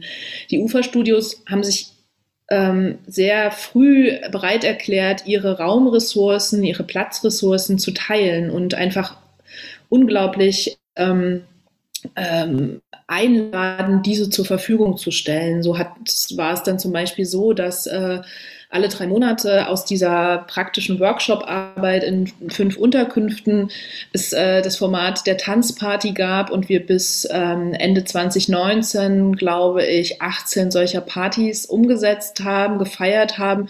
Und es sah dann so aus, dass die Kinder aus den fünf Unterkünften eingeladen worden sind und immer mit ihren Eltern oder Elternteilen äh, dann kamen und äh, für 10 Minuten, 15 Minuten, also so kindgerecht, äh, die Bühne in einem der Studios bekommen haben und Joe äh, die Choreografen, Choreografien gemeinsam mit ihren Kolleginnen, die sie erarbeitet hatten, mit den Kindern zusammen aufgeführt haben. Und da war ein, ähm, ein Thema, zu dem gearbeitet worden ist, das Wartenthema. Und das Warten ist einfach das Zermürbendste an Erfahrungen, was schon kleine Kinder dann teilen können, weil es muss einfach viel gewartet werden und diese Ankommensphase, die viele erleben, wo viel Bürokratie ist, scheint gar nicht abzureißen und dieses Vorankommen zu wollen, ist mit so vielen Hürden, rechtlichen Auflagen, Barrieren gestaltet, dass ähm, ähm, das einfach sehr, sehr lange dauern kann, je nach Asylstatus auch oder mit Duldungsauflagen, also mit einem Duldungsstatus, dass äh, die Kinder das schon als ähm, das prägendste wahrnehmen, diese Warterei und auf einen Behördentermin warten, auf, eine, ähm, auf einen Schulplatz, auf was auch immer man sich da alles vorstellen kann. Ähm, nichts geht schnell und ähm, bei vielen äh, geht manchmal auch nichts voran dadurch. Und Warten war ein Thema, aber auch ähm, Resistance, Widerstand und ähm, ich als ähm, ja, Projektbegleiterin ähm, kann einfach sagen, dass die Auseinandersetzung mit diesen Themen durch eine Körperarbeit, durch Tanz, ähm, ja, auch sehr empowernd ist. Und ähm, ich freue mich sehr, dass aus dieser Zusammenarbeit auch äh, junge Erwachsene äh, dann später gekommen sind und gesagt haben, wir haben das jetzt hier fünf Jahre als Kinder äh, gemacht. Wir haben aber unsere, jetzt unsere eigenen Ideen. Wir wollen eigene Projekte machen. Also, dass es wirklich so eine lange Zusammenarbeit gewesen ist, die gewachsen ist und ähm, ja, wir da auch äh, einzelne Personen haben sehr, sehr wachsen sehen und weiter ja. sehen. Ähm, ja, du bist auch gerade eben auch schon so ein bisschen drauf eingegangen, dass dieser Bedarf nach Künstler, also ihr habt ja einen sehr künstlerischen Ansatz und dass, wenn ihr Formate anbietet, nicht immer unbedingt sofort äh, diese Formate einen Anklang finden, sondern dass es auch so viele, ähm, manchmal mehrere Anläufe brauchen muss, um auch so ein Vertrauen, vielleicht eine Vertrauensbasis aufzubauen. Ähm, inwiefern würdest du aber trotzdem sagen, dass ihr, also dass es irgendwie doch einen Bedarf für künstlerisches Arbeiten gibt? Und vor allem würde mich auch noch interessieren, ob es auch viele Künstlerinnen und Künstler gibt, die vorher berufstätig quasi gearbeitet haben und durch, also in ihrem, in ihrem Heimatland quasi berufstätig als Künstlerin gearbeitet haben und dann über, ähm, über eure Projekte mit euch in Kontakt kommen und selber künstlerische Projekte vorantreiben können. Mm, genau, also das äh, gehört auch mit zu diesen Transformationswellen. Äh, ähm, hat sich die Mondiale in 2014, 15 vorwiegend an Kinder und Jugendliche gerichtet und ähm, äh, da äh, Formate äh, der kulturellen Bildung umgesetzt ähm, mit KünstlerInnen aus Berlin. So hat sich das äh, zum Beispiel in 2015, 16 so weit äh, erweitert, dass dann auch die Altersgrenze ähm, durch den Senat erweitert worden ist. Also wir konnten dann auch mit Menschen bis 27 und sogar dann später auch mit Menschen über 30 zusammenarbeiten. Und ähm, wir sind sehr früh auch von ähm, äh, Menschen angesprochen worden, die äh, selber einen künstlerischen Background hatten und versucht haben, in, in Berlin als KünstlerInnen wieder ähm, ähm, Fuß zu fassen. Und ähm, je nach ähm, Sparte ist uns da ist es uns auch gelungen, ähm, da eine Vermittlungsrolle einzunehmen. Und was ich vorhin gesagt habe, mit diesem Drehscheibencharakter zu sagen, ähm, wir bieten vielleicht eine Plattform, äh, jetzt auch an den Knotenpunkten, aber wollen auch, dass, ähm, dass weiterhin äh, Orte wie Opern, Theater ähm, an ähm, zugänglicher sind ähm, und dass es nicht nur die Knotenpunkte der Mondiale als Plattform und Bühne äh, sind, äh, sondern eigentlich alle Orte, die Bühnen sind in dieser in dieser Stadt. Und ähm, wir haben ähm, einzelne Projekte, die äh, bei uns äh, in kleineren im kleineren Rahmen angefangen haben, die jetzt einfach selbstständig sind. Also äh, Navras ist ein ähm, Theaterkollektiv von syrischen Theaterschaffenden, die sich, ähm, ja, also da, da haben wir die Gründungsgeschichte miterlebt, die sich gefunden haben und die jetzt äh, ihre eigenen Wege gehen und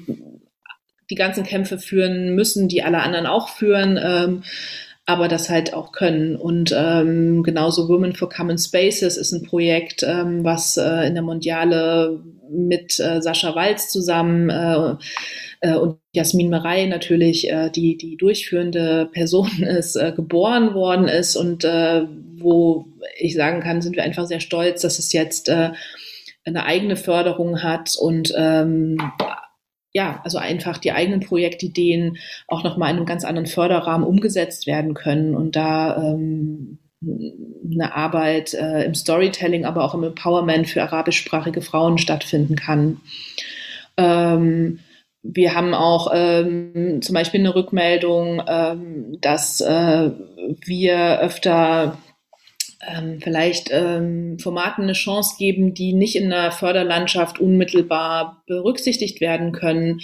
Ähm, und dadurch, dass wir dafür eine Sichtbarkeit geschaffen haben, sich dann andere Möglichkeiten ergeben haben. Oder wir haben äh, letztes Jahr äh, um diese Zeit eigentlich gesagt, äh, was können wir jetzt eigentlich machen im Lockdown? Äh, wir wollten eigentlich, wir hatten ein halbes Jahr Konzeptionsphase ähm, in unserem Projektlauf, aber wir wollten ab Juni in die Umsetzung starten und wir haben dann ähm, sehr ähm, durch das Engagement der Koordinierungsstelle einzelner Kolleginnen äh, über Nacht äh, Mondiale Live aus dem Boden gestampft, einen YouTube-Kanal und haben Leute äh, eingeladen, dort so halbe Stunde äh, Formate äh, zu machen. Das war noch, äh, ja, es war so es war so die, zu der ersten Zeit, wo so, wo Leute das überhaupt gemacht haben, also so digitale Angebote. Später wurde das ja üblich, ähm, auch Tanz äh, oder Rap oder Basteln oder bildende Kunst anzubieten, äh, digital.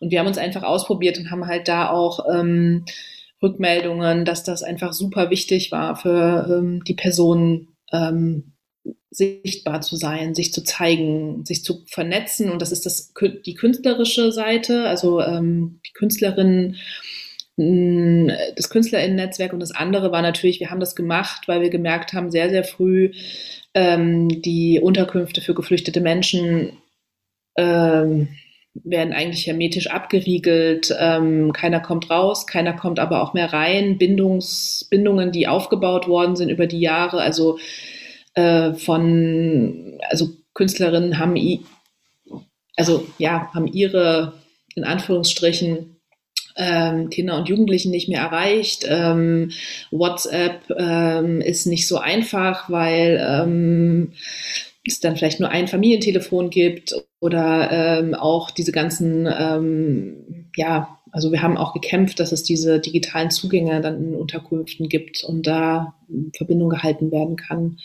Und das ist äh, aber leider noch nicht in allen Unterkünften umgesetzt. Also WLAN ähm, einzurichten scheint nicht so einfach zu sein. Ein, ähm, ein weiteres Projekt, was ihr ähm, auch mit begleitet habt, kommt von einem Tanker, wie du es ähm, anfangs beschrieben hast, dem äh, Haus der Kulturen der Welt.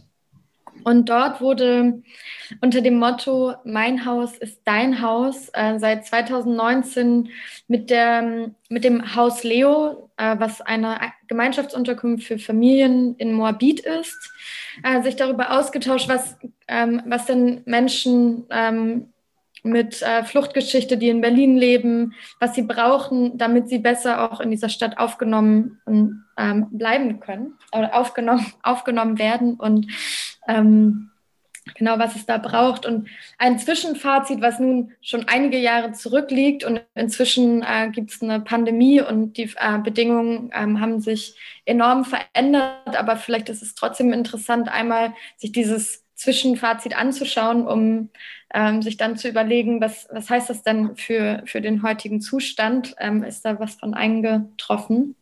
Und zwar war es, Zitat, gebraucht werden Zukunftsbilder, geteilte Erfahrungen und gemeinsame Orte. Zitat Ende.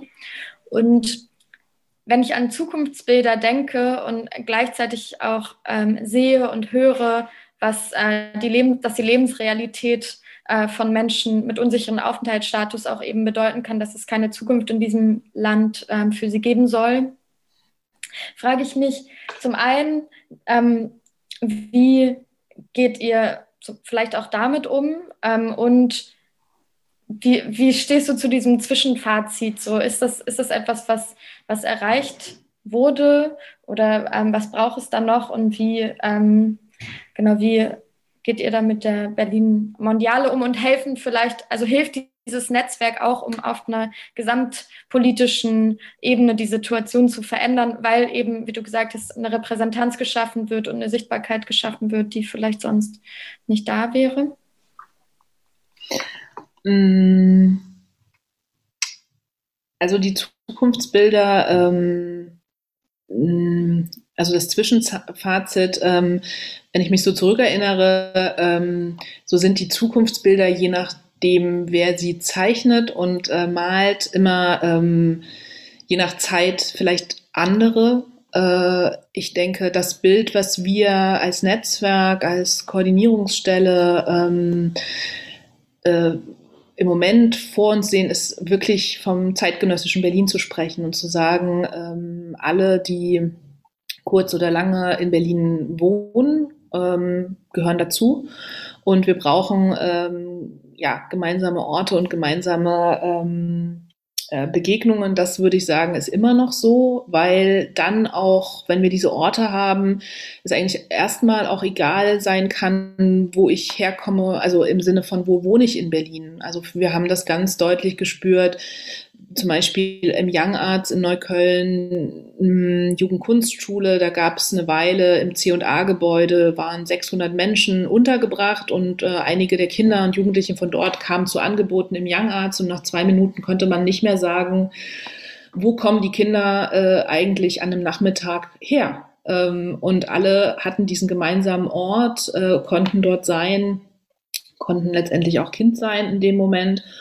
Und ähm, so ist es natürlich für Erwachsene auch. Ähm, ich ähm, denke, äh, dass es ähm, der Kontext, in dem wir arbeiten, also wir sagen ja immer Migration, Asyl und Exil ist der Kontext, in dem wir arbeiten, ähm, ähm, ist ein Kontext, der von Diskriminierung geprägt ist, von Ausschlüssen, von Rassismus und dessen ähm, äh, sind wir uns bewusst und äh, wir benennen das an den Stellen, wo es uns wo es uns auffällt und äh, tragen das vor uns her und ähm, versuchen so ähm, diese Strukturen ähm, und die Ismen zu bekämpfen und aufzuheben. Ähm, das wird uns nicht alleine gelingen, realistisch. Ähm, und dafür ist aber an so ein Netzwerkcharakter auch wieder denke ich, das Richtige und ein Bündnis und wir schließen Bündnisse und ähm, positionieren uns äh, in bestimmten Fragen dann auch dazu. Mm, ich denke, ähm, dass wir, indem wir in, äh, in Berlin eine Mietenkrise und eine Wohnungskrise haben, ähm, auch im Kontext, in dem wir arbeiten, natürlich die Auswirkungen spüren. Und ich habe vorhin nochmal die Zahl ge geprüft und es ist tatsächlich so, dass noch 18.458 Menschen in sehr, sehr beengten, prekären äh, Wohnverhältnissen leben müssen, teilweise auch, wenn sie einen Job haben, dann dem äh, Landesamt äh, hohe Mieten auch für ein Containerzimmer, dass sie sich da irgendwie zu zweit mit jemandem teilen müssen, zahlen müssen. Und das ist die Situation. Und ähm, der, äh, der sind wir uns halt, müssen wir uns halt auch bewusst sein. Also wo ähm, wo verorten wir uns da als Projekt und was wollen wir darin und was können wir da und was können wir für Angebote machen. Und dieses Bild, was du da ähm, benannt hast, gemeinsame Orte zu schaffen, halte ich nach wie vor für richtig. Ähm, und da in Nachbarschaften anzusetzen, ähm, in so Mikro-Community-Ebenen, ähm, denke ich, ähm, oder bin ich, davon bin ich überzeugt, auch aus der Erfahrung der letzten Jahre, ähm, erzeugt Effekte und ähm, erzeugt ein solidarisches Klima und Bindungen und Beziehungen und einzelne Leute setzen sich füreinander ein und ähm, das ändert vielleicht dann noch nicht das große Ganze, aber im Kleinen ändert es vielleicht stetig das große Ganze. Ähm, und das ist das, was wir im Moment können und äh, was es, denke ich, auch noch eine Weile braucht. Ähm, ja. Ja, ähm, danke für auch für eure Arbeit generell. Und ihr, du hast es gerade auch nochmal beschrieben, wie unglaublich vielschichtig und komplex ihr da agiert. Und ihr seid auch an wahnsinnig vielen Orten, an denen ihr ja in Berlin eure Arbeit macht und mitmischt. Und ja, wenn wir auf dem neuesten Stand sind, sind es ungefähr 150 Orte in Berlin, in denen ihr euren Fuß in der Tür habt.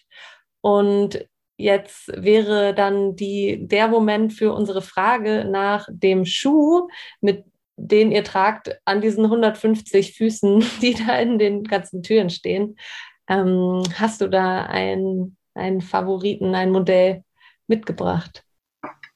Ja, ich habe da lange drüber nachgedacht und ich habe das ja auch schon gesagt mit der mit der Vorlage der Kolleginnen äh, und Kollegen. Es ist gar nicht so einfach, ähm, weil natürlich eigentlich wir einen Schuhschrank bräuchten ähm, für verschiedenste Gelegenheiten und ähm, ich auch was mit dem Barfußfuß anfangen kann natürlich ähm, ähm, und ähm, lustigerweise fiel mir dann ein sehr altes Lied ein ähm, von Harald Junke, ähm, Barfuß oder Lackschuh. Ähm, und ähm, ich, ich glaube, ähm, dass es sowas wie ein Halbstiefel sein könnte, der sowohl ein gutes, ähm, ein gutes äh, Profil hat, also sich nicht auf rutschige, nicht ausrutscht, die Person, die den trägt, aber auch geputzt sein kann und ähm, im Roten Rathaus äh, bei einer Panel-Geschichte ähm, bestimmte Punkte äh, setzen kann. Und ähm,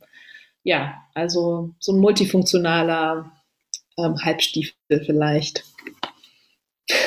Ja, die äh, multifunktionalen Schuhe, die sind schon öfter gefallen, aber mir gefällt auf jeden Fall der Halbstiefel auch als Bild, weil es da so eine, ja auch so diese, ja, diese unterschiedlichen Ebenen, weil zum Beispiel kann man einen Stiefel ja auch total gut schnell anziehen, was ich super finde, aber gleichzeitig ist er auch, ähm, ja, parkettsicher für diverse Veranstaltungen.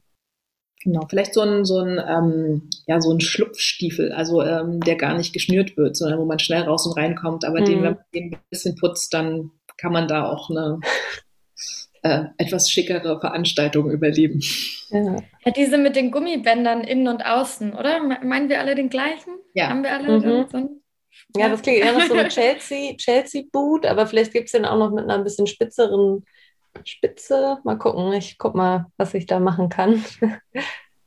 Ja, wir freuen uns auf jeden Fall auf dein, ähm, auf dein Cover für diese Sendung, Thomas. Okay. Ja, wo wir gerade über diese 150 Türen und Orte und Menschen, mit denen ihr agiert, ähm, äh, gesprochen haben.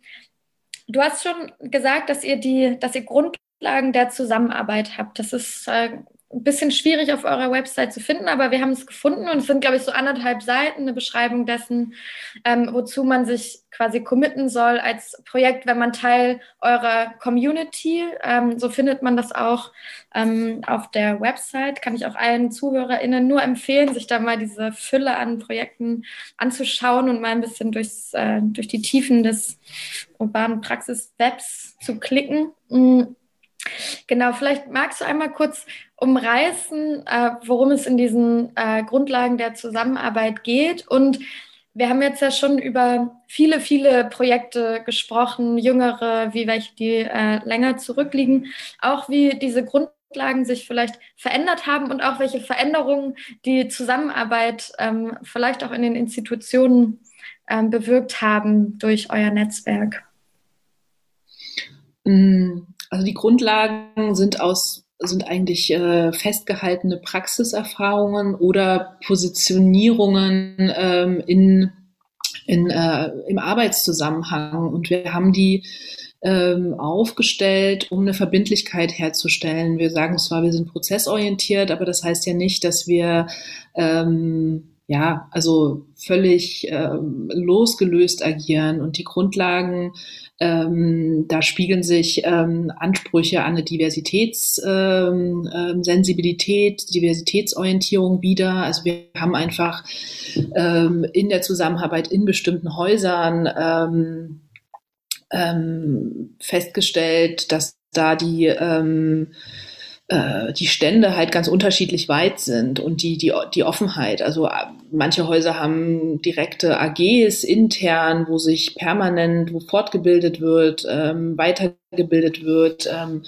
mit, ähm, mit Privilegien auseinandergesetzt wird, wo ähm, wirklich versucht wird, über Einstellungsverfahren ähm, eine Diversität herzustellen, wo sich mit Stoffen beschäftigt wird, mit Konzepten, ähm, wo es eine Offenheit gibt, auch ähm, ähm, ja, also einfach für Hinweise, ähm, ähm, Konzepte zu überarbeiten, weil die so nicht ähm, tragbar sind oder funktionieren werden oder äh, bis hin zu einer Offenheit, zum Beispiel zu sagen, wir wollen durchlässiger werden in unserer Personalabteilung. Ähm, und wenn ihr Menschen habt, die ein Praktikum suchen oder auch wirklich eine Anstellung, wir sind dafür bereit oder wir sind noch nicht bereit, aber wir wollen dorthin kommen. Und eine große Unterstützung in dem Bereich ist natürlich Diversity Arts and Culture, ähm, die ähm, Kolleginnen dort, die das ist natürlich ihr Bereich und das merkt man auch, ähm, dass da äh, eine Entwicklung eingesetzt hat in den letzten vier Jahren in, in Berlin. Wobei, ähm, ja, also ähm, das Team dort kann nicht alles strukturell umkrempeln in kurzer Zeit. Das ist eine langfristige Aufgabe und wir haben das einfach für unsere Arbeit auch ähm, versucht anzupacken und ähm, wir arbeiten natürlich auch mit äh, Menschen mit marginalisierten Perspektiven zusammen. Ich hatte das ja jetzt geschildert, ähm, auch mit Menschen, die von Rassismus betroffen sind. Und wir ähm, bringen die dann teilweise ja mit Strukturen, Häusern äh, zusammen, die sich vielleicht ganz anders positionieren. Und da haben wir dann den Impuls gehabt, wir möchten da die Grundlagen der Zusammenarbeit aufschreiben. Die haben wir dann auch an Kooperationsverträge rangeheftet, sodass sich auch Leitungspersonen, die mit uns kooperieren, dazu committen müssen. Und ähm, dann gibt es natürlich auch so Punkte wie sich äh, kontinuierlich in einen Prozess reinzubegeben und ähm, auch so Punkte wie ähm, Eigenmittel über längere Fristen für die ähm, Arbeit in dem Kontext, für ähm, eine bestimmte Praxis zur Verfügung zu stellen. Also wir sehen uns ja auch mit unseren Mitteln als impulsgebende, ähm, so als Akupunkturprozess auslösende Stelle. Aber ein großes Haus sollte das dann vielleicht nach zwei, drei Jahren selber aus dem Haushalt bestreiten können, wenn es da eine Sensibilität in der Kulturvermittlung gibt, ähm, sich äh, zu öffnen. Ähm, genau. Und das ist natürlich sowieso das Ziel, äh, dass es diese nicht nur die Sensibilität geben soll, sondern ähm, die Bereitschaft und die Umsetzung.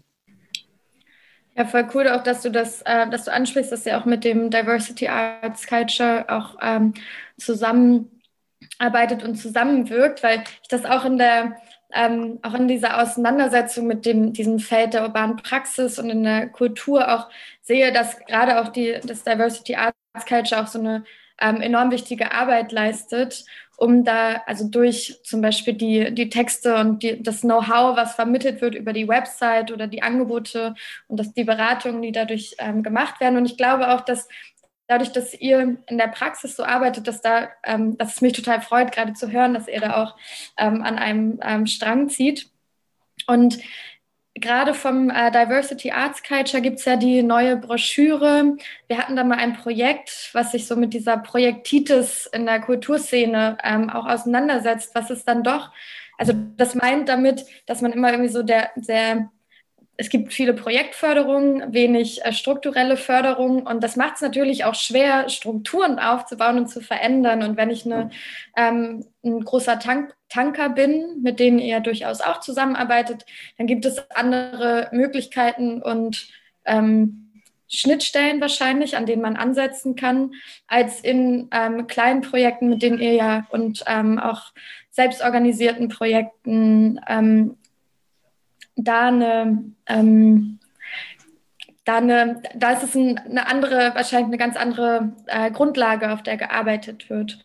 Und ihr beratet ja ähm, und begleitet diese Projekte aber auch. Ihr habt, du hast schon ganz am Anfang gesagt, ihr gebt, könnt selber jetzt keine Fördermittel vergeben, aber ihr helft ähm, dabei, sich zurechtzufinden, vielleicht auch im, im Rahmen des Netzwerks und über eure, über eure finanziellen Möglichkeiten könnt ihr zum Beispiel auch ExpertInnen einladen, und es findet viel Skillsharing statt. Und da frage ich mich, ob dieses Netzwerk auch da hilfreich ist, für aber alle Projekte, egal welcher Größenordnung, weil es eine Kontinuität hat, die vielleicht Projekte selbst manchmal gar nicht haben. Also ich, ich kenne das aus eigenen Projekten, dann geht es irgendwie, eigentlich würde man sich gerne mal mit den eigenen Strukturen und mit dem Organisationsaufbau beschäftigen, aber eigentlich schreiben wir nur die ganze Zeit Förderanträge, um mal irgendwie an irgendwas arbeiten zu können. Und manchmal klappt es und manchmal klappt es nicht. Und da ist viel Arbeit, viel unbezahlte Arbeit, oftmals nicht mal eine, die dann auch wirklich Geld einbringt, mit verbunden, was dann wieder Ressourcen abzieht. Ähm, meinst du, dass da das äh, Berlin-Mondiale Netzwerk durch auch euer Angebot, zu dem man sich, wenn ich das richtig gelesen habe, ja auch auf eine gewisse Art verpflichtet?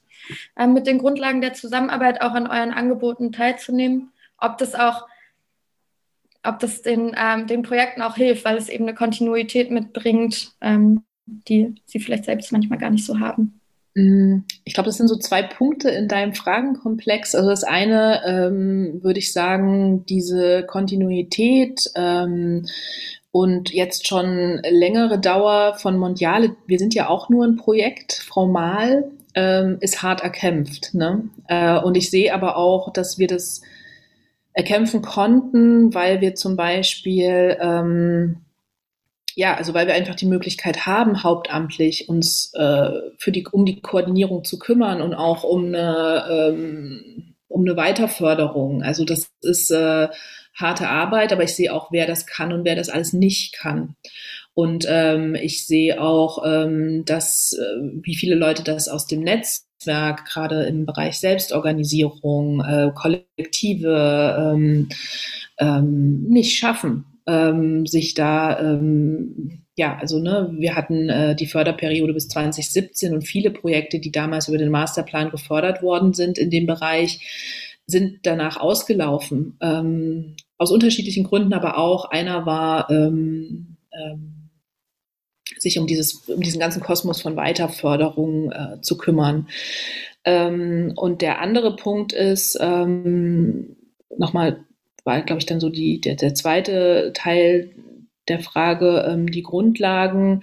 Ähm, auf jeden Fall ähm, ist dieser Austauschmoment und Verknüpfungsmoment ähm, und diese Koordinierungsarbeit und das sich bekannt machen und auch zu wissen, die Person ist jetzt an dem und dem Punkt und ähm, ähm, dann auch diese Runden, wo die, die Leute sich selber vernetzen und sich selber Angebote machen. Also zum Beispiel haben wir am Knotenpunkt Wasserwerk äh, Akteurinnen wie Berlinische Galerie, Haut, Mobile Dance, Women for Common Spaces, also ein Potpourri an äh, Organisationsstrukturen ähm, und die haben es total gut geschafft, ähm, sich auszutauschen über ihre Ressourcen, über ihre Ideen ähm, und haben ähm, untereinander kooperiert und teilen das, was sie haben und stellen gemeinsam Anträge oder kommen auch in eine Umsetzung. Und das finde ich ähm, äh, geht dann nochmal über die Projektitis äh, weiter und hinaus, weil vielleicht ist es dann auch nur ein Projekt, was man beantragt, aber man kann es auf breitere Schultern und ähm, äh, Ressourcenteilung aufteilen. Und das hatte ich ja vorhin schon gesagt, äh, habe ich als unglaublich kollegial erlebt äh, in den letzten Jahren ähm, in dem Bereich, obwohl vielleicht das dann auch um ähnliche Förderstränge geht und Ideenumsetzung. Aber das habe ich innerhalb der Mondiale als sehr angenehm erlebt und auch solidarisch dann zum Beispiel auch in so einem ähm, Entwicklungspunkt, als das Programm Weltoffenes Berlin entwickelt wurde, ähm, wo wir uns auch maßgeblich mit beteiligt haben, mit ähm, vielen anderen Akteuren. Da gab es dann jetzt die Möglichkeit, ein Stipendium für ein Jahr in, der Institution zu machen und ähm, zum Beispiel am Literaturhaus oder bei Sascha Walz und einzelne äh, KünstlerInnen, die uns angesprochen haben, die erst kurz, kurz in Berlin sind, konnten dann dieses Programm aufgenommen werden und so ähm, in ihrer Ankommensperiode Professionalisierung im Hintergrund von Berlin äh, einfach ähm, ja, mit, äh, mit aufgehen in dieses Programm. Mm, wir machen diese Sendung ja zu, also auch, weil wir diesen Begriff der urbanen Praxis, der heute ja auch schon wieder öfter gefallen ist, verstehen und vermitteln wollen. Und es gibt aber noch einen weiteren Begriff, der mit, in, ja, mit im Raum schwebt, auch gerade wenn wir mit dir sprechen über eure Projekte, und zwar den Begriff der Soziokultur. Und wenn man diesen Begriff in eine Suchmaschine eingibt, dann wird folgende Definition ausgespuckt. Ich lese sie mal kurz vor. Die Soziokultur bezeichnet die Summe aus allen kulturellen, sozialen und politischen Interessen und Bedürfnissen in einer Gesellschaft oder einer gesellschaftlichen Gruppe. Und oder eine direkte Hinwendung von Akteurinnen und Kultureinrichtungen zur gesellschaftlichen Wirklichkeit und zum Alltag. Orte von Soziokultur sind vor allem soziokulturelle Einrichtungen. Und dem zur Seite stelle ich jetzt mal ein Statement über die urbane Praxis, wie es von dem Rat für die Künste verabschiedet wurde. Urbane Praxis verbindet die reale Perspektive lokalen Handelns in urbanen Sozialräumen, sowohl mit einer künstlerischen als auch mit einer strategisch-politischen Perspektive in der Stadtentwicklung und Kulturpolitik. Ja, damit formuliert sich ja eigentlich so eine enge Verbindung zwischen diesen beiden Bereichen. Aber inwiefern, inwieweit trägt die urbane Praxis also oder ja, einfach als Frage, inwiefern trägt eigentlich ja die, der Begriff der urbanen Praxis, so wie ihr den mit dem Rat der Künste formuliert habt, auch den Begriff der Soziokultur mit? Mm, das ist, das ist eine sehr spannende Frage. Ähm, und ähm, ich kann das jetzt nur aus, aus, meinem, aus meiner Ecke sozusagen beantworten. Ähm, ich denke, dass viele Ansatzpunkte, die die Soziokultur auch hat, äh, sich in der urbanen Praxis wiederfinden. Also auch je nach ähm, Ecke, auf, von der man auf die urbane Praxis guckt, verschieden stark. Also bei uns sind die soziokulturellen Elemente auch mit unserer Netzwerkarbeit stärker, als das vielleicht ähm, bei einer Floating University vielleicht sind. Vielleicht sagen die Kollegen beim nächsten Meeting, nein, das stimmt gar nicht, bei uns ist es doch stärker. Ähm, und die Soziokultur ist natürlich ähm, gesetzt als ähm, Praxis und auch als Struktur seit den späten 60er Jahren, vor allen Dingen erstmal dann bis, äh, bis 89 im in der BRD ähm, als auch als Reaktion ähm, der 68er, als äh, auf der Suche nach alternativen Formaten, Selbstorganisation, ähm, einer Selbstverwaltung und einer Unabhängigkeits, äh, einem Unabhängigkeitsbestreben von vielleicht staatlichen Strukturen ähm, und als äh, kritischer Moment auch in der Auseinandersetzung mit dem Nationalsozialismus zu sehen. Ähm, eine ganz wichtige Tradition. Und trotzdem kann ich vielleicht aus meiner Praxis sagen, dass wir ganz am Anfang mit Mondiale auch zum Beispiel gesagt haben, ach super, dann können wir auch aus dem Fonds Soziokultur beantragen und bestimmte Stränge unserer Arbeit dadurch untersetzen. Und es gab lange da eine Abgrenzung von Kunst- und Kulturförderung, dass gesagt wurde, wenn ihr dort äh, gefördert werdet, dann seid der aus der Kunstförderung eigentlich raus. Und ich glaube, für uns würde ich sagen, dass da ein Unterschied ist, dass wir, und das, ich will das überhaupt nicht abstreiten, dass soziokulturelle Zentren das auch tun, aber wir arbeiten in den Künsten mit professionellen KünstlerInnen zusammen und ähm, ähm, auch wenn wir prozessorientiert arbeiten, ich vorher gesagt habe, wir, wir müssen jetzt nicht äh, tanzen am Schluss oder der Ausstellung, ähm, ist unser Anspruch doch ein sehr ähm, stark künstlerischer, ähm, was ganz unterschiedliche Ästhetiken, ähm, Ergebnisse hervorrufen kann. Aber das würde ich sagen, aus meiner Ecke heraus wäre der Unterschied. Und trotzdem kann es sein, dass ähm, vereinzelte Akteurinnen aus der Soziokultur sagen, ja, das ist doch uns auch ein Wert. Ähm, ich finde, dass die urbane Praxis ähm, ein zeitgenössisches Angebot macht, ähm, vor allen Dingen jetzt aus unserer Berliner Perspektive raus, ähm, auch vielleicht nochmal diese Zentrenstruktur, die es in Berlin ja so auch gar nicht unbedingt gibt, ähm, in den Blick zu nehmen und zu schauen, was brauchen wir denn in Berlin ähm, und was gibt es für Akteurinnen und was, was brauchen wir vor allen Dingen für Bereiche, die sich verknüpfen. Und da kann es in Nachbarschaften sein, dass das sehr ähnlich dem soziokulturellen ähm, Design ist, aber es kann auch sein, dass es äh, äh, nochmal stärker äh, Architektur braucht, ähm, dass Neues gebaut wird. Und ähm, meiner Meinung nach ist die urbane Praxis ja auch nicht ausdefiniert, sondern wir sind da gerade am Anfang auch mit der Initiative und ähm, das finde ich auch das Spannende daran. Und trotzdem ähm, sehe ich für mich auf jeden Fall eine Tradition, ähm, die die Soziokultur gelegt und gesetzt hat. Ähm, und weiß auch, dass dort ähm, versucht wird, ähm, moderne Diskurse reinzubringen und sich äh, gerade auch 2015, 16 ähm, mit dem Kontext Migration ähm, stark auseinandergesetzt wurde und das nach wie vor auch gemacht wird. Ja, du hast gerade schon über die Definition der urbanen Praxis gesprochen, quasi, dass wir da gerade noch am Anfang stehen. Und zum Ende unserer, unserer Sendung fragen wir unsere GästInnen immer gerne nach einem eventuellen Wikipedia-Eintrag, der zu dem Thema geschrieben werden könnte, weil den gibt es nämlich noch nicht. Ähm, ist natürlich eine super schwere Frage, aber was müsste da deiner Meinung nach so ein Satz, der da drin stehen müsste, den wir zitieren könnten von dir? Mm, meiner Meinung nach ist urbane Praxis, äh, interdisziplinäres Handeln in Bezug auf Stadt immer ähm, mit dem Versuch, lokale und künstlerische Perspektiven zusammenzubringen und für das zeitgenössische Berlin bedeutet das, dass es immer radikal divers, kollaborativ und lernend sein sollte, diese Praxis. Dankeschön. Den, glaube ich, kann man direkt so nehmen und abdrucken. und ergänzen. Ähm, und ergänzen, natürlich. Ja. Hey, ähm, ich würde sagen, wir sind am Ende unserer langen, interessanten ähm, fünften Folge angelangt. Vielen Dank äh, dir, Sabine. Ähm, Danke euch.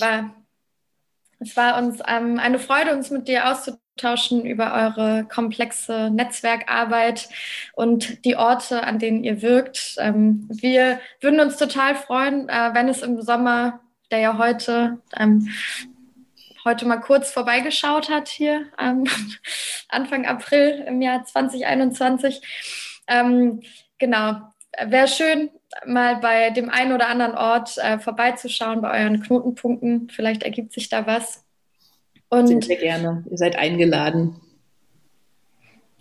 Ja, ich weiß gar nicht, was, was gibt es noch zu sagen. Ähm, dieser Podcast ist auch aus der Initiative ähm, Urbane Praxis ähm, in, entstanden sozusagen oder auch ins Leben gerufen worden und genau wird im Rahmen des Programms draußen statt von der Senatsverwaltung für Kultur und Europa gefördert. Das ähm, haben wir jetzt auch noch gesagt, für alle, die so lange zugehört haben.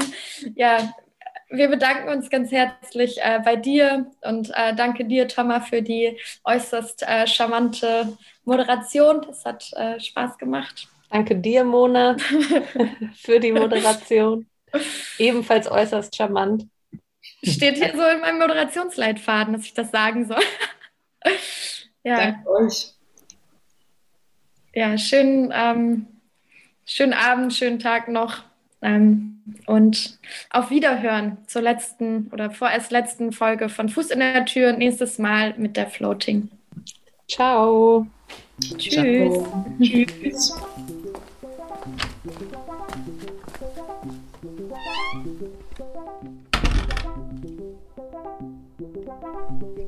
Fuß in der Tür.